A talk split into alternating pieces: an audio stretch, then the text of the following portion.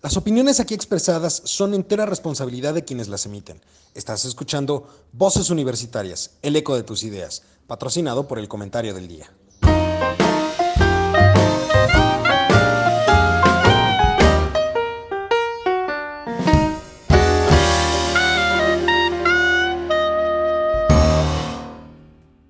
Hola, ¿qué tal? Ya estamos en este su programa Voces Universitarias. Una disculpa por el pequeño retraso, pero pues bueno, ya sabe usted cómo es esto de la tecnología. En realidad, eh, pues esperamos que esta vez no nos falle y no tengamos mayor problema.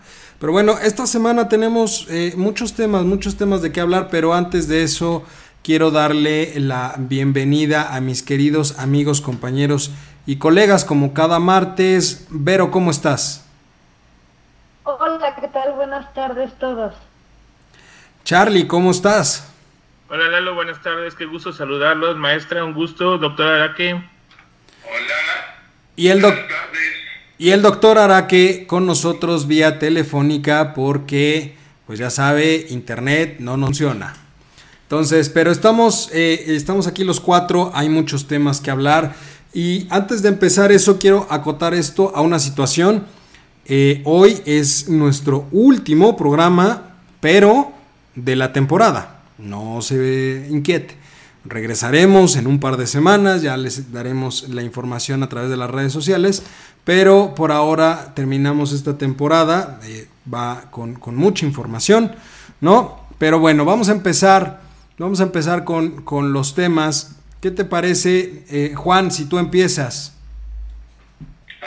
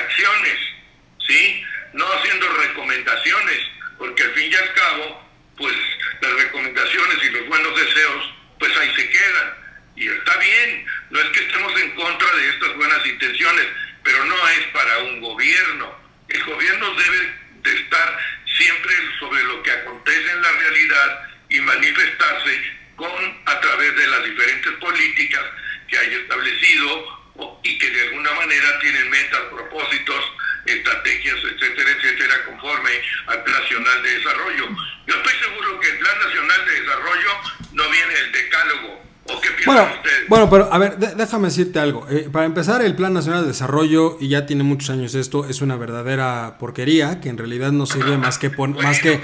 pero... no sirve más que para poner los, los buenos deseos y las intenciones del gobierno en turno. En realidad, si tú me dices cuál de, lo, cual de los planes de desarrollo se ha cumplido en los últimos sexenios, digamos desde tal vez de la Madrid para acá, que fue el que los instituyó propiamente, pues yo te diría que ninguno se ha cumplido al 100% y terminan modificando las cosas a lo largo del tiempo. Entonces, en realidad el Plan Nacional de Desarrollo pues sirve para dos cosas. Yo digo que sirve para nada y para puras vergüenzas, ¿no? Eh, sí, la, la cuestión está... Pues porque en realidad debería trazar la agenda de, ver, del y del gobierno. Te la voy a poner en una retrospectiva, como bien lo acabas de mencionar tú, creo que dijiste de la Madrid, ¿sí? Sí. Bueno, entonces, desde la Madrid hasta acá no aparece como forma de gobierno, de desarrollo y de crecimiento el decálogo de este hombre. No, pero pues porque este hombre es muy específico en la forma en la que, en la que hace las cosas. O sea, en, realidad, el decálogo a mí personalmente no me deja absolutamente nada. A nadie le deja nada. A nadie. Vero, ¿tú cómo lo ves? Pues lo que yo pienso es que un plan nacional de desarrollo, por supuesto que es como el, eje por el que se debe guiar el gobierno, sobre sus objetivos, sus metas y la agenda de cómo lo va a ir trazando. O sea, me parece que metodológicamente el, el, el, el plan de desarrollo del sexenio pasado era excelente, de verdad no sé quién lo hizo.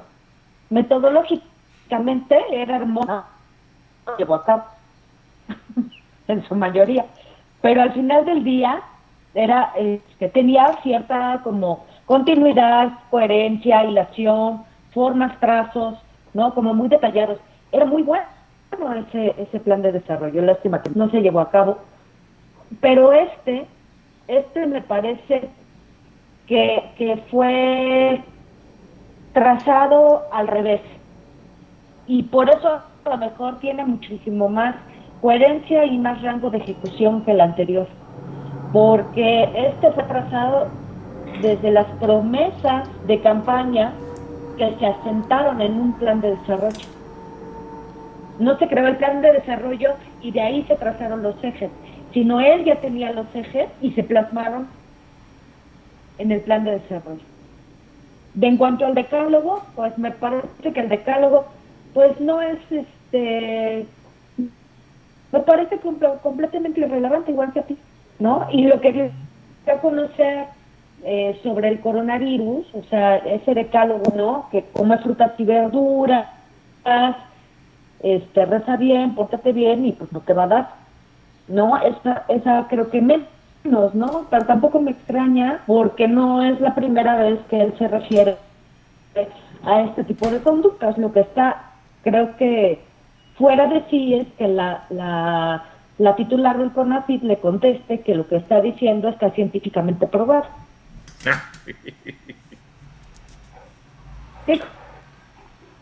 Y eso.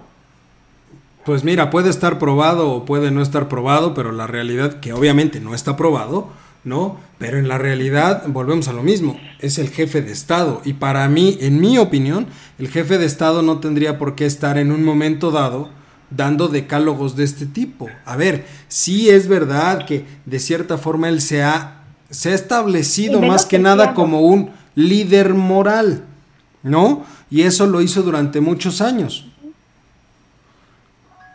Pero, pero en realidad ahorita, pues es el jefe de Estado. Ahorita la cuestión del líder moral tiene que quedar forzosamente un poco de lado. ¿Y por qué tiene que quedar un poco de lado? Pues precisamente porque la función que debe de cumplir ahorita es la de estar a cargo del Estado mexicano y un decálogo de estos puntos donde en realidad lo único que dice es vamos a portarnos bien y vamos a... Pues en realidad no me sirven de mucho. Lo único tal vez que yo rescataría... Ah, no, claro, pero lo único que yo rescataría en dado caso... tenemos más de un año con él y yo creo que ya son cosas que uno debería aceptar como conductas. Esas son sus conductas. Claro, y te soy muy sincero, en un momento dado, lo único que yo rescataría tal vez de esta situación no es otra cosa más que lo, el, este, la llamada que hace en un... ¿Sí? A, la, este, a evitar el racismo, el racismo y ese tipo de cosas. Digamos que es la única, el único llamamiento real que yo podría de cierta forma este, o que le vería yo un cierto contenido, una cierta forma de ser, ¿no? El hacer ejercicio también. No, bueno, ¿Eh? no, bueno, el hacer ejercicio, pues da igual. O sea, con la panzota que tiene ahorita, con la timba que se carga ahorita, pues en realidad da igual, ¿no? Cálmate con los panzoncitos, ¿eh? Cálmate. No, no, pero me refiero a que en un momento puede prometer y, decir lo que quiera, ¿no? Pero pues en realidad, este, pues da igual. Yo siento que lo que eh, las críticas que todo nos dijo al principio. Sí, que probadas, que estén para beneficio de todo el país y que beneficien en este momento la situación que tenemos. Entonces, Sí, tú me puedes decir qué bonito, ¿no? Por ejemplo, el punto número dos, actuar con optimismo. Pues qué padre, porque todos estamos actuando con optimismo desde hace tres meses. Pero de eso, con eso no se come. ¿Estás de acuerdo? Totalmente. Claro. Entonces, alimentarse bien y natural. Cerraron los tianguis, los quitaron. La gente va a comprar a tianguis. ¿Qué hace esa gente? ¿Cómo vende esa gente su mercancía? Ahorita no se están moviendo las cosas naturales. Lo único que están abiertos son las grandes este, tiendas departamentales. Sí, claro, y además eh, de, eso, ahí, si, nos vamos al interior de la República, que es donde tal vez, eh, bueno, no donde tal vez, donde hay mayor problemática en un momento dado por ese tipo de cosas, porque no hay mercado, no hay tianguis, no hay nada abierto, no se le está dando la circulación a los productores y todo eso, pues es donde encontramos la mayor parte del problema. Repito, o sea, él podrá decir el decálogo o puede decir 100 cosas o puede decir mil cosas. A mí en lo personal, eso y nada es lo mismo. O sea, y volvemos al tema, él inicia diciendo que ya tenemos mucha información de lo que ha dicho el subsecretario, de, este, de todo lo que se ha hecho, que los mexicanos cada vez están más conscientes de lo que sucede y demás, y, que tenemos mucha información para, para, para mantener la sana distancia, cuidarnos y protegernos. Pero ojo, él sigue siendo el primero que no cumple con las disposiciones. Es correcto. ¿O cómo ves, Juan? No, pues definitivamente, ¿no? Pero quiero hacer una aclaración porque yo inicié un poquito eh, este asunto haciendo una referencia este, eh, sobre el Plan Nacional de Desarrollo y luego Vero pues lo tomó muy en serio y comenzó a hacer una serie de comentarios. Yo lo dije nada más que sencillamente son temas que de ninguna manera colaboran a nada o si acaso a tratar de mover las conciencias para cambiar el tema de la pandemia. Ok, sí sirve para eso, tratar de cambiar el tema. Por eso, pero yo creo más bien que eh, la perspectiva en la que abordaba Vero los planes de desarrollo es que hay unos, hay de planes a planes, hay unos que están bien hechos, hay otros que no están tan bien hechos. Y sobre todo tiene que ver con el momento en el que, eh, eh, digamos, el inicio del plan de desarrollo. Ella mencionaba que en la, el, actual ya se tenían los ejes trazados y se, se plasman dentro del plan para la política pública que se va a desarrollar. En cambio, en los anteriores se desarrollaba primero la estrategia y después se veían los ejes que iban a dar como resultado esas estrategias. Y eso de cierta forma abona o no al mensaje que pueda dar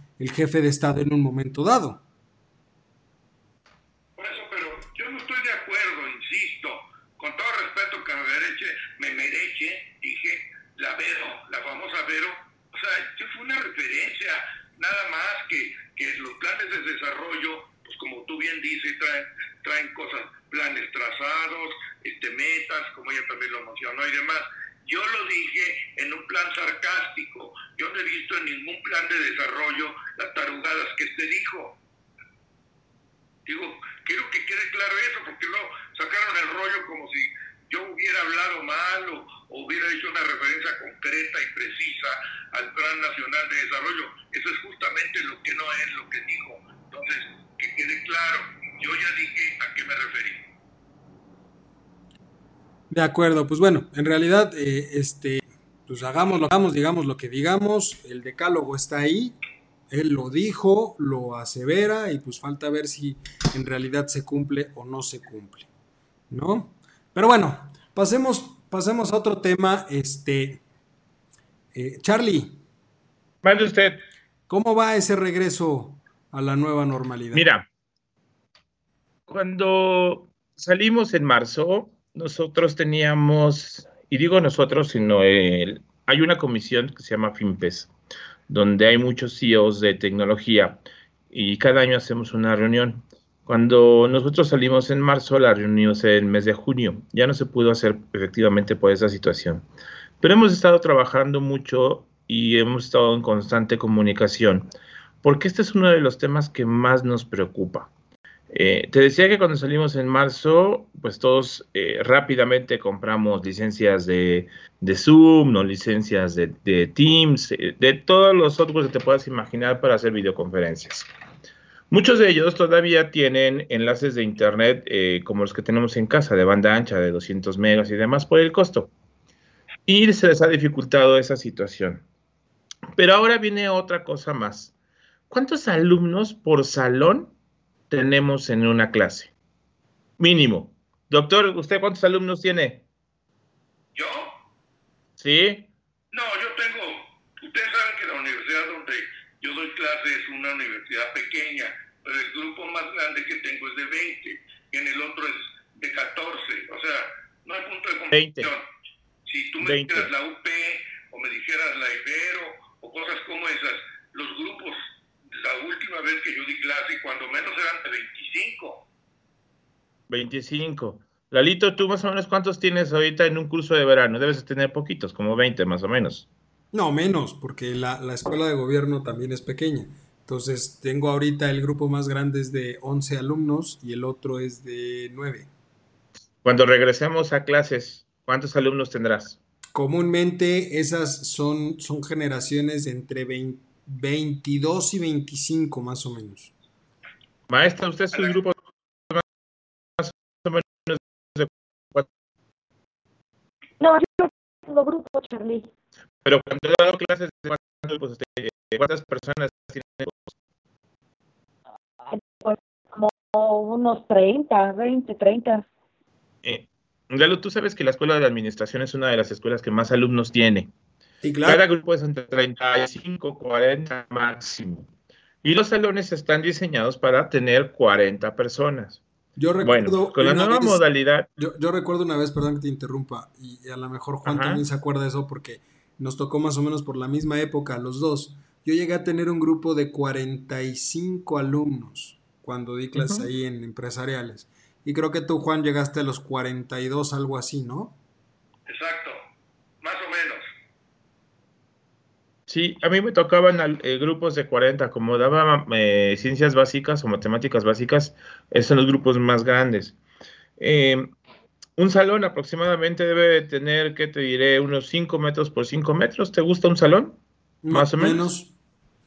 Mm. Bueno, con las nuevas disposiciones, ahora que regresemos, no todos los alumnos van a poder ir a clase. De un grupo de, vamos a ponerlo en 30. Ajá un alumno una vez sentado debe tener una circunferencia de metro y medio de distancia con respecto a sus compañeros. Y eso se va a poner en práctica. Ah, es que a eso vamos. A eso vamos, prof. Eh, esas son las nuevas disposiciones a partir de que regresemos a clase y que el semáforo esté en verde. Ojo, las universidades y escuelas públicas, bueno, todas las escuelas regresarán a las actividades hasta que el semáforo esté en verde. La Ciudad de México sigue en semáforo rojo y pasará la siguiente semana, si todo sale bien, a naranja apenas. Entonces todavía tenemos un periodo muy largo para poder regresar a clases. Entonces, si un alumno debe tener metro y medio alrededor, ¿cuántos alumnos debe de haber por salón de clases? Tomando las dimensiones de un salón de 5 por 5. No, pues ahí estás hablando más o menos de, si son 30, más o menos 10 alumnos. ¿Y los otros 20? los otros 20 están obligados a ir, bueno, los que fueron hoy a clase tendrán que ir, la, dejarán de ir dos semanas y a la tercera volverán a ir. ¿Por qué? Porque se va a dividir en grupo de tres, pero no significa que el profesor no nada más tenga que dar una clase a ese grupo cada tres semanas. No, Resulta que se están haciendo o se está ideando que el profesor tenga una cámara para que dé clases a las personas que estén ahí y también pueda proyectar su clase, es correcto, hacia los 20 alumnos que estén afuera. ¿Eso qué implica? Uno, pues que tienes 20 alumnos afuera haciendo uso de un Internet de sus casas, que ya nos dimos cuenta que a veces es muy deficiente, eh, y tienes 10 alumnos adentro. Una tercera parte de tu alumnado estará dentro de instalaciones y el otro 66 fuera. Tendrás consumo de Internet tanto interno como externo. ¿Y eso qué puede ocasionar? Si las escuelas no tienen una muy buena infraestructura, van a colapsarlas. Eso sin contar toda la inversión que se necesita para poder comprar las cámaras de video para hacer la transmisión. Y ahí viene otra decisión. ¿Qué cámaras escojo? Unas cámaras que me permitan seguir al profesor, hacerle zoom en automático, o unas camaritas que tengan una buena definición desde una computadora para que el profesor pueda manualmente hacerle un zoom a su pizarrón y pueda hacer la transmisión de su clase. Pues es que... ¿Qué hacemos? Una, oye, oye, Charlie, ¿y esto no tendrá una repercusión en disminuir el costo de las colegiaturas? Finalmente las colegiaturas que tú pagas son por las instalaciones y si no las vas a usar en 15 días, o sea, una semana sí, 15 días no. Sí, Digo, normalmente las, normalmente las clases en línea son más económicas justamente por esto. No necesariamente, por ejemplo, en el caso de nosotros, no necesariamente, ¿eh? son igual de caras este, físicas que virtuales. Y lo que las instalaciones es como un commodity, maestra. Lo que a los alumnos se les cobra es las clases realmente. Tú les prestas las instalaciones para que sean más cómodos trabajar, para que puedan hacer sus cosas en, en conjunto, la biblioteca, disposición de materiales pero finalmente lo que te interesa a ti como alumno es la clase del profesor. Si el profesor termina su clase y yo no tengo nada que hacer en la universidad, pues me voy a mi casa y me encierro, ¿no? Que eso debería de ser. Pero los alumnos se quedan en la universidad por el Internet, por el uso de las bibliotecas, por el espacio público, por la diversión, por la camaradería que hay con sus compañeros, etcétera, por muchos medios. Y es un centro de convivencia al final de cuentas. Entonces, por eso es que la universidad tiene todos sus recursos y todos los espacios para poder trabajar. Pero, por ejemplo, nosotros somos, y yo sí me puedo jactar que la universidad es robusta, que la Universidad Panamericana es robusta. La UNAM lo puede hacer.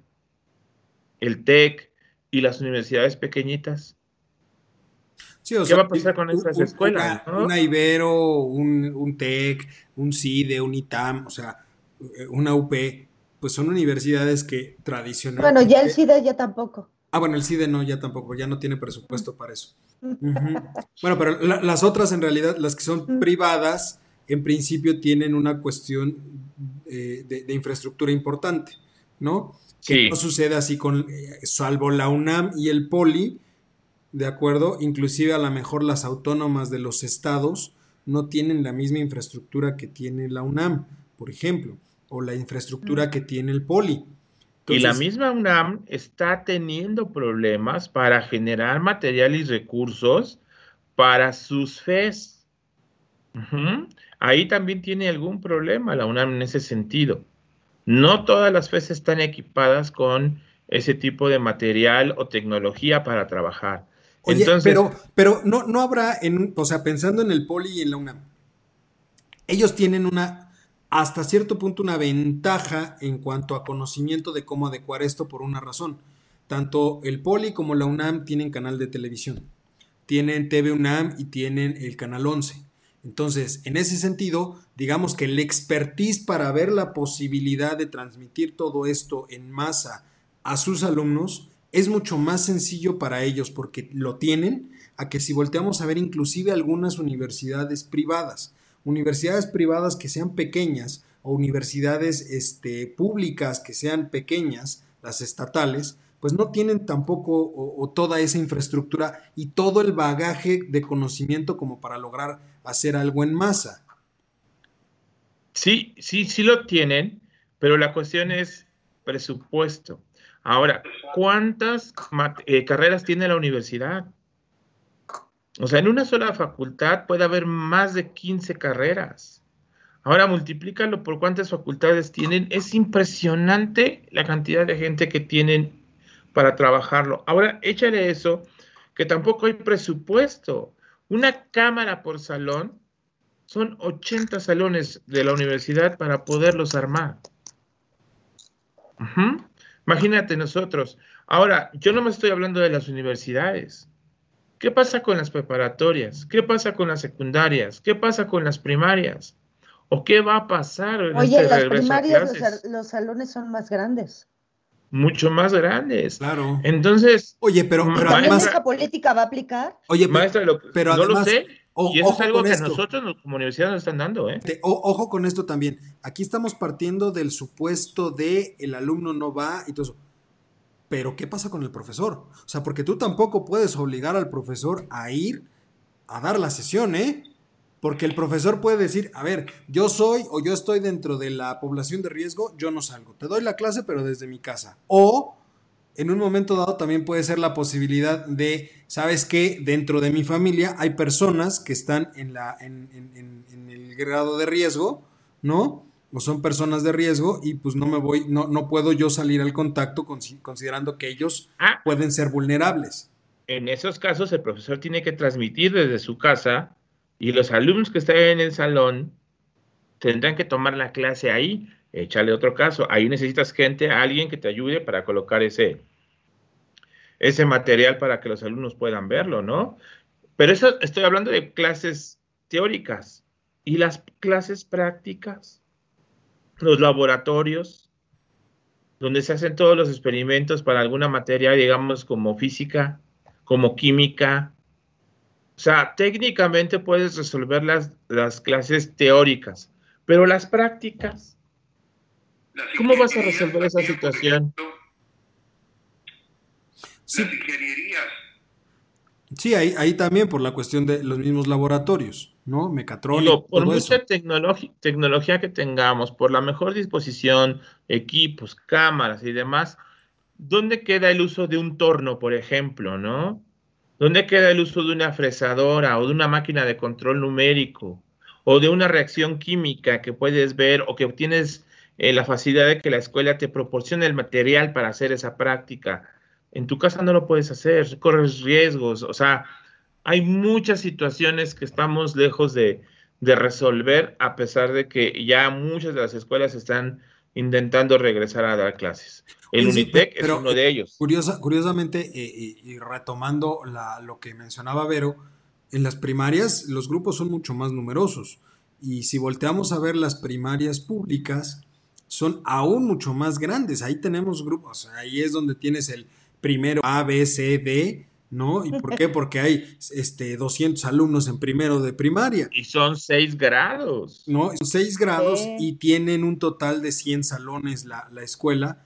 Pues no hay manera, a menos de que empieces a sentarlos en el patio, que no dudaría yo que se le ocurra a alguno de las escuelas, sentarlos en el patio a toda una generación a tomar una clase eh, en video. Porque ojo también, es una cuestión de ahorros. O, si nada más tienes para una pantalla y una computadora, pues caray, utilizas el patio y sientas ahí a los 50 chamacos que les corresponde, proyectas al profesor y da la clase ahí.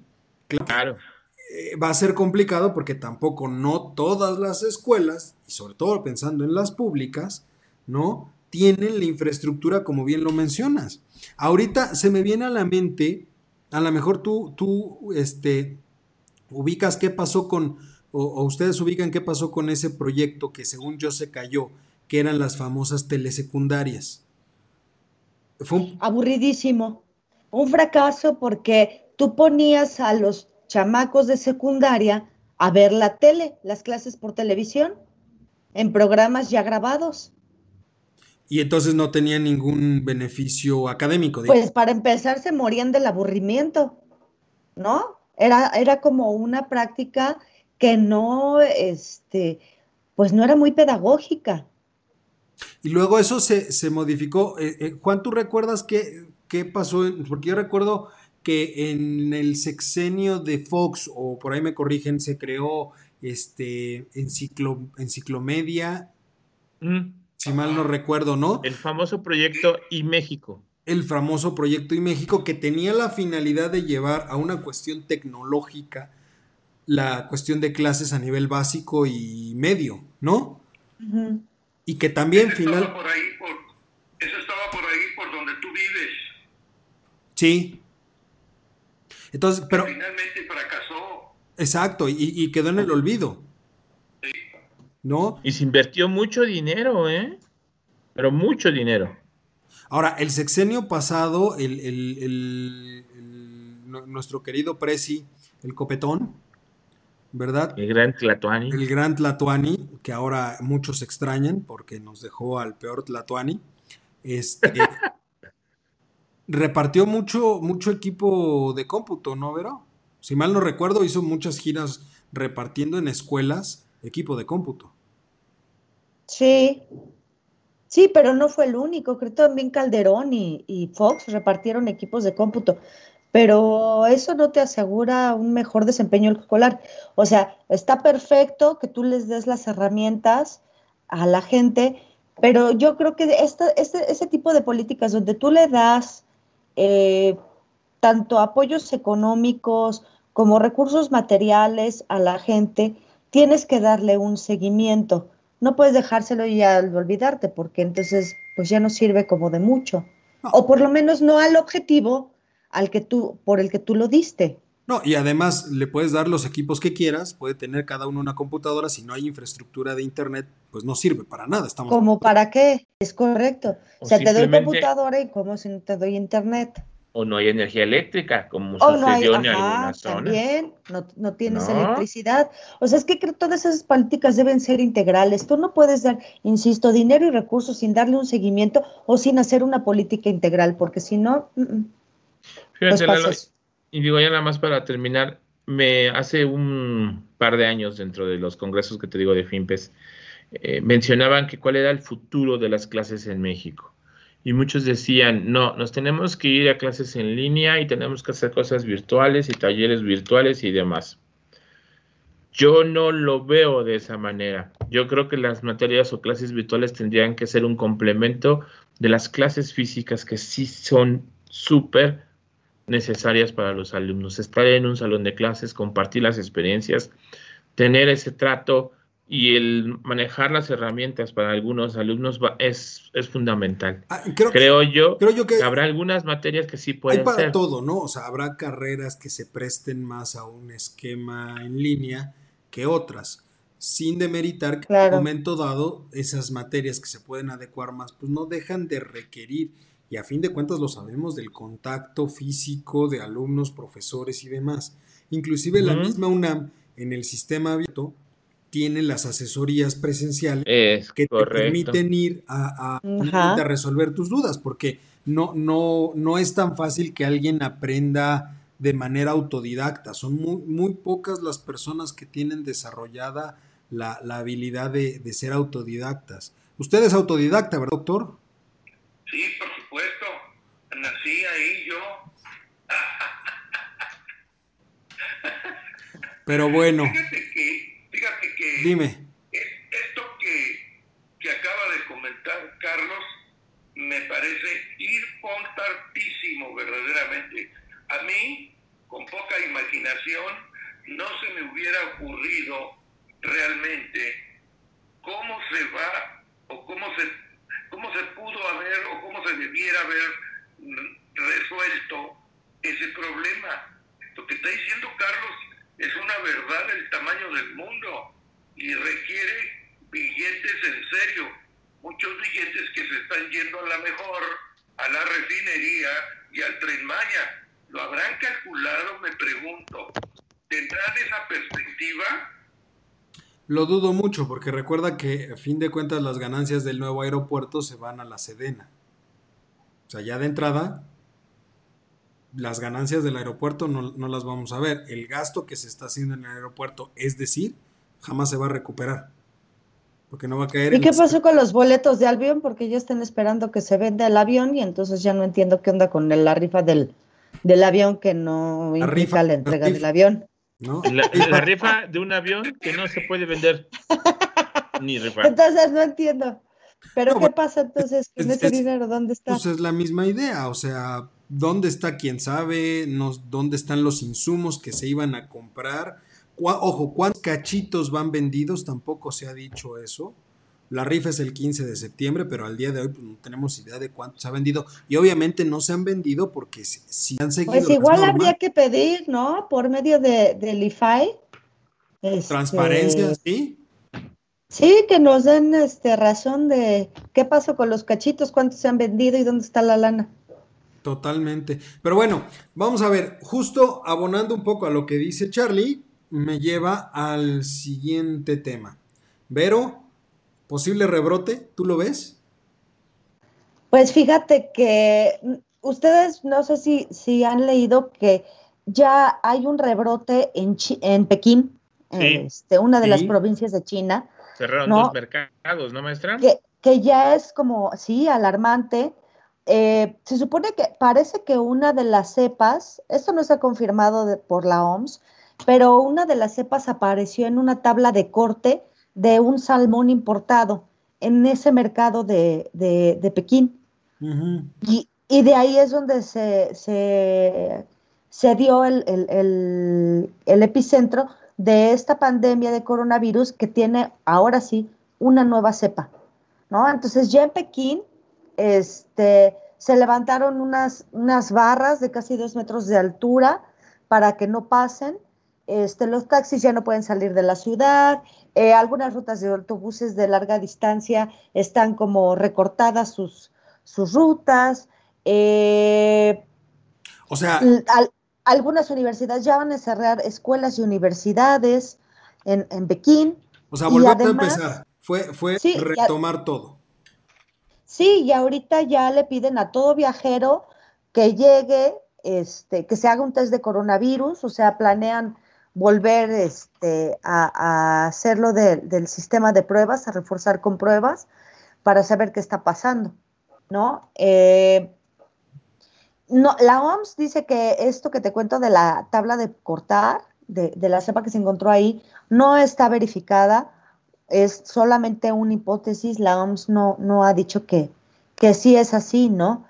Pero lo que sí te puedo decir es que lo que pasa en China es un reflejo de lo que pasa o un espejo de lo que puede pasar en, cualquier país. ¿No? claro. Y bueno. De hecho, fíjate, ahorita que lo mencionas, ahorita que lo mencionas, estaba yo leyendo el reporte semanal que lanza eh, México, ¿cómo vamos? ¿No? Relacionado justamente con pues toda la información financiera y económica del país. Y hay un, mencionan ellos un artículo de las previsiones de la OCDE respecto del crecimiento, perdón, respecto de la caída del Producto Interno Bruto de los países de América Latina. Y me llamó mucho la atención porque hacen una estimación que mm, me sorprendió, que era sin rebrote, con rebrote de la pandemia. Entonces, por lo menos en el caso de México, sin rebrote, la, la estimación que hacían era de una caída del 8.2%, me parece. Y ya con rebrote nos íbamos hasta el 10 punto y cacho de caída del Producto Interno Bruto. Entonces, en realidad, sí es una situación que se está considerando y que, que tiene alarmado a todo el mundo porque, vamos, vamos a pensar que ahorita eh, el gobierno mexicano pone todo en semáforo naranja, empieza a, regresar todo, empieza a agarrar, digamos, otra vez ritmo esto. Un rebrote es parar de nueva cuenta todo en seco. Y bueno, ahorita déjame que te cuente que en Estados Unidos ya hay un rebrote en varios estados de, de Estados Unidos. Cabe mencionar que en Estados Unidos, o sea, no tiene los contagiados que, o sea, Estados Unidos tiene los contagiados que nadie más tiene. O sea, dos millones de contagios ¿no? Y 113 mil muertes, ¿no? Entonces, pero bueno, ahorita, pero, uh, no, bueno, más, ¿no? Como al doble. Sí. Entonces, o más, en fin, el chiste es que ahorita hay un repunte, ¿no? Este, esto lo, lo ha dicho el, el, la Universidad John Hopkins, ¿no? Y además, bueno, entre, entre los estados están Arizona, Florida y Texas. También California, pero los primeros tres que les menciono son los que han tenido este, un mayor número de incrementos, ¿no? El, el, Arizona ya es más, ya dijo, ¿saben qué? Prepárense para lo peor, ¿no? Este, Texas ahorita tiene la mayor cantidad de pacientes hospitalizados que en su historia, ¿no? Eh, Florida ha batido récord de contagios, eh, solamente tuvieron 1.698 nuevos casos. y bueno, en fin, las autoridades de Florida dicen que, que, que, a lo mejor lo que estaba pasando es que no estaban eh, aplicando las, las, pruebas suficientes. O sea que a lo mejor no es un rebrote, nada más que no habían aplicado más pruebas. Pero otras dicen que la verdad es que sí hay un rebrote y que debió seguramente haber sido por una reapertura demasiado temprana. Entonces, ¿no? digo, aquí... La Casa Blanca, sí en Top Secret, está diciendo que a lo mejor pueden ser de los viajes desde México, lo que está contribuyendo a la ola de rebrotes. Ya sabes cómo, cómo es esto. No, no, no. Y bueno, estamos en época electoral. Y tenemos la declaración. Y tenemos la declaración del gobernador de Nueva York, que a pesar de que Nueva York este, ha dado un ejemplo a toda la Unión Americana en cómo ha congelado y ha eh, decrecido su curva de contagios, lo cierto es que el fin de semana se dio un evento donde muchos ciudadanos de Manhattan salieron a los bares y restaurantes a comprar para llevar, pero se lo tomaban en la calle, entonces ya estaban como haciendo fiesta. ¿No? Entonces dijo, oigan, ¿saben qué? Este, están ustedes que volvamos a la normalidad o que deparemos todos, ¿no? Porque ah están violando el distanciamiento social, las fiestas en las calles, hay restaurantes y bares que ignoran las normas, etcétera, etcétera, etcétera. ¿no? aquí, aquí en México, ojo, aquí en México, eh, pues así que digamos, mucho respeto por las normas sanitarias no, ah, se tuvo. Yo te quiero, yo te, yo te quiero comentar que, que ayer eh, salí al, al, parque a darle la vuelta al perro y evidentemente yo sí llevo mi cubrebocas, de 50 personas que estaban en el parque, 50 personas, ajá, 20 no traían ni careta, ni cubrebocas, ni nada por el estilo, ningún tipo de protección. Había grupitos que estaban haciendo, este, que estaban socializando, o sea, grupitos que se reunieron para charlar o por lo que sea. Entonces, Sí, o sea, sí se entiende que la gente ya seguramente está muy harta de todo este tema, de estarse protegiendo, de estar encerrados en sus casas y todo esto, pero al fin del día eh, te puede dar una idea de lo que viene, ¿no?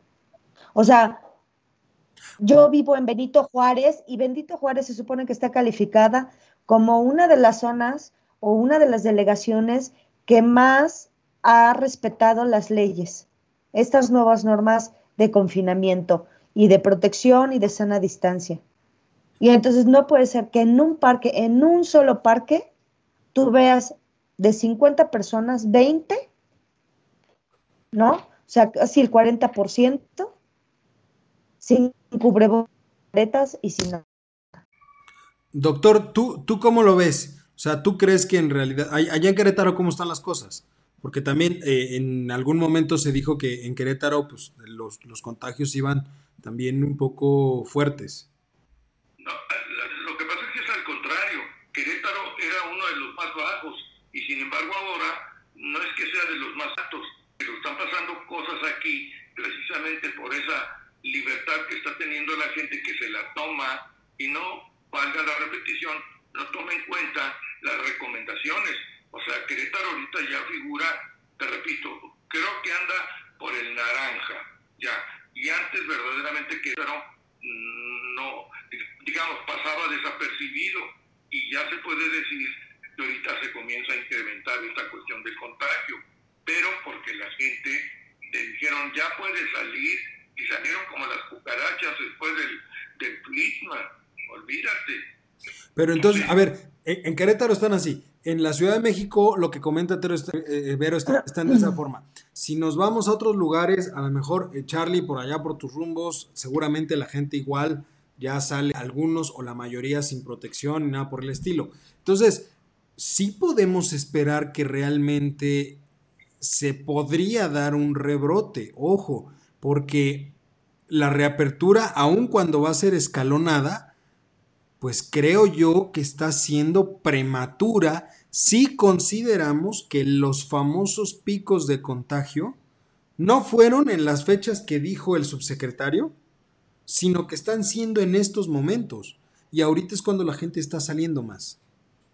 Pero fíjate que hay otra cosa, Eduardo. Este, para nuestra desgracia, que el famoso microbio, como le quieras llamar, esta cuestión que provoca, este, presenta variantes y presenta variantes muy significativas. Entonces, no es decir, este es, este lo atacamos y este no lo vamos a acabar.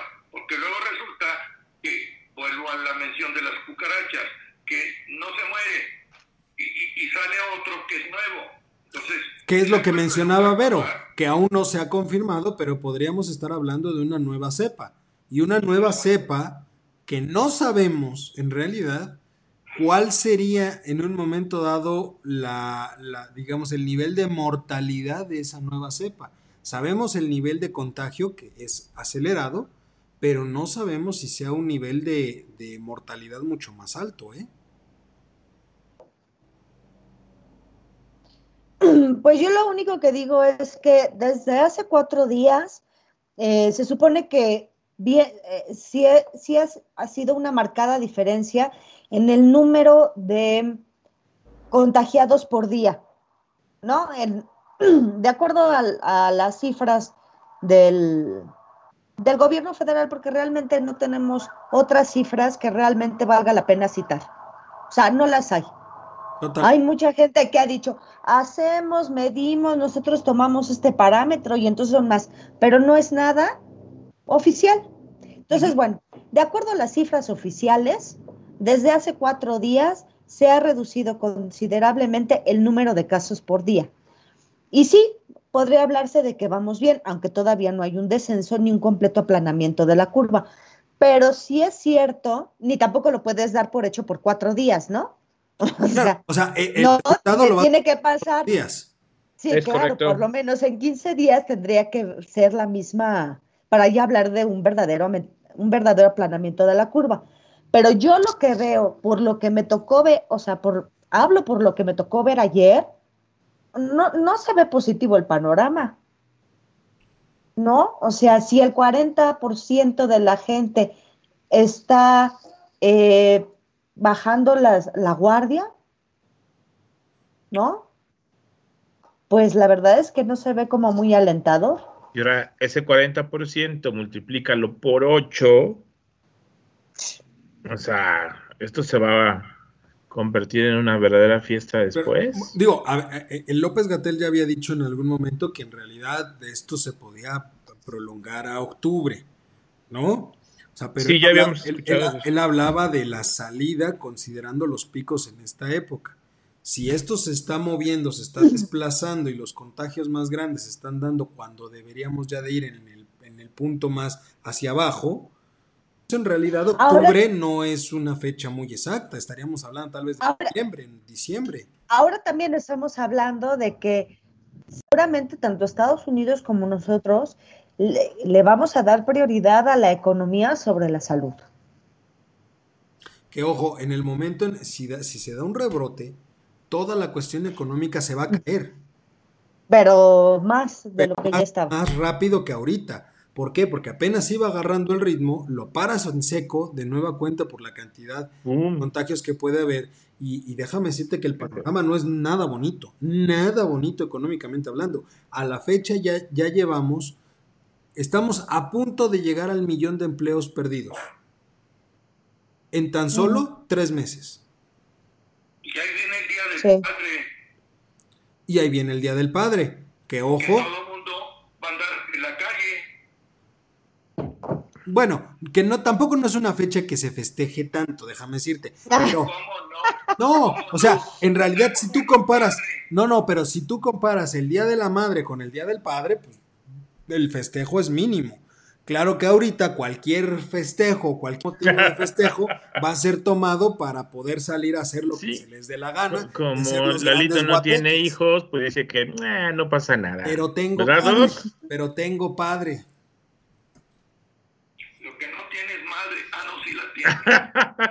No, sí tengo, sí tengo, sí tengo. Y nos está escuchando, le mando un saludo, por cierto. ¿No? Saludos. Este, pero bueno, Y ya para, para ir cerrando, yo quiero poner un tema que me pareció muy interesante y, con esto me gustaría cerrar con ustedes a ver qué opinan. Eh, ya saben que en este gobierno ha sido muy dado desde la parte legislativa a sacar, eh, pues digamos, iniciativas que son como para medirle el agua a los camotes y luego las retiran y luego ya ven cómo las ponen. No sé. La última que, eh, gran idea que salió y que es la que quiero abordar es la que hace este hombre Monreal, en donde la propuesta es fusionar tres organismos eh, eh, autónomos, la COFESE, la CRE, que es la Comisión Reguladora de Energía, y el IFT. Él decía dentro de la propuesta, que ya se retiró, digamos, la mandaron a la congeladora, que fusionar estas tres instituciones iba a generar obviamente un ahorro de dinero, ya ves que quieren sacar dinero por donde se les da la gana, y por un, por un lado eso, y por otro lado iba a permitir, según esto, ser más eficiente en el cumplimiento de su deber, dado que las tres tienen, de acuerdo a lo que decía la iniciativa, las tres tienen facultades muy similares. Lo cual sabemos que nada tiene que ver. ¿De acuerdo? Creo yo que estamos llegando a un punto en donde ya están tratando o la famosa austeridad que quieren buscar ya está rayando en un daño impresionante a la estructura institucional del país. Eliminar estas tres, eh, digamos, eh, organismos, en parte creo que se detuvo por una razón. Si ustedes recuerdan dentro de, los, eh, dentro de lo que se, se dio a conocer de las negociaciones del TEMEC, tú recordarás a lo mejor eso, Vero, hay una parte específica que es del, sector energético donde se pide claramente que exista un organismo regulador autónomo y único para la materia.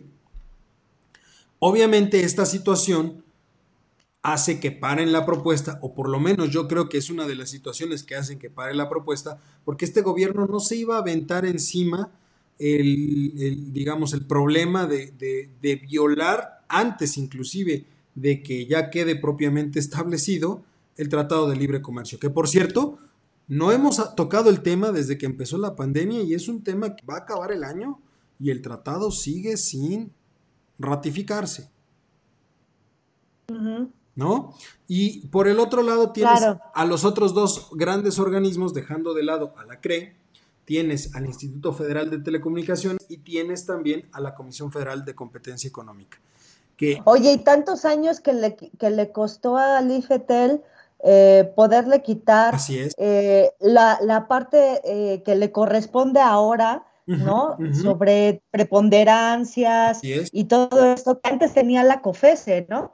Entonces, tantos años que le costó para que ahorita. Fue un pleito casado. Se ha vuelto atrás. Fue un pleito casado entre la naciente este, Comisión eh, Federal de Competencia Económica y el Instituto Federal de Telecomunicaciones, porque efectivamente, en ese sentido, lo único que aparecía ahí, ah, por cierto, le mandamos un saludo a mi querido Aldo González, a nuestro querido Aldo, nos está viendo a través de mm. Facebook. Hola, Aldo. Saludo, qué bueno que, nos, que nos está sintonizando, ¿no? Pero bueno, regresando al tema, son tres organismos que yo creo eh, tienen facultades que no son similares, ojo, y, y realmente tienen un proceso de supervisión muy importante. Se luchó mucho por tratar de crear estos organismos y dar de cierta forma un sentido de confianza a la inversión que hoy se ha perdido mucho. Si nosotros, si se aprueba o si se llega a pasar esta idea al Pleno y se genera finalmente la desaparición, la desaparición de estos organismos, eh, eh, de, estos organismos reguladores, creo yo que vamos a generar un problema importantísimo de confianza para los capitales, porque realmente está... Bueno, pero para empezar, para empezar el Senado, el, Morena no tiene mayoría en el Senado como para modificar la Constitución. Entonces, por ahí pues para empezar, no, no va a pasar. ¿no? O sea, no tienen, no tienen la mayoría para, para poder modificar la constitución y recordemos que todos esos órganos tienen sustento en la constitución. Totalmente. A ver, Eduardo, lo que pasa es que aquí hay dos cosas. Uno, tú hablas de desaparición. Yo no hablaría de desaparición, sino de fusión, para comenzar. Y en segundo lugar, déjenme decirles que desde hace alrededor de unos 10 días, por ahí el Rey Midas hizo un comentario sobre telecomunicaciones, en el sentido que era viable en un momento dado, este, pues manejarlo de otra forma. Ustedes saben a qué me refiero con el Rey Midas. Pues sí, pero a ver, en realidad, vamos a poner, o sea, lo, pongo yo desde esta perspectiva. Ahorita tienes eh, un policía, un bombero y un doctor. ¿De acuerdo? Cada uno está enfocado a una actividad primordial y a realizar ese trabajo. Y es como si tú le dices ahora al doctor, ¿qué cree doctor? Va a ser doctor, policía y bombero. Entonces, en el momento en el que surja un problema, sea cual sea, puede ser un problema de incendio o puede ser un, un asalto al banco o puede ser una pandemia, usted tiene que atender las tres cosas. En realidad, lo único que estás haciendo es que se cumpla aquel dicho que el que mucho abarca poco aprieta. Un solo organismo que controle toda esa situación simplemente va a ser totalmente ineficiente, porque cada uno de los rubros que están manejados ahorita tienen casuísticas muy distintas uno respecto del otro. Y económicamente, si bien es cierto que tienes un ahorro, ese ahorro no va a cubrir de ninguna forma la pérdida de confianza que las empresas van a tener para poder invertir. Si de por sí ahorita está parada la situación de las rondas petroleras, ahora retira al regulador o a la autoridad reguladora de la materia energética, menos confianza va a haber para llegar a eso. ¿No? ¿O cómo ven? Sí, definitivamente. Pues sí, pero, pero acuérdate que ¿El doctor? ¿O yo o yo? Sí, pero yo no sé qué tan, qué tan posible sea eso eh, de la cuestión de... Eh, entiendo, entiendo, no es que comprenda, digamos, esa, ese intervencionismo que tiene el Estado en este momento, y en razón del que lo ejerce pues un intervencionista de marca.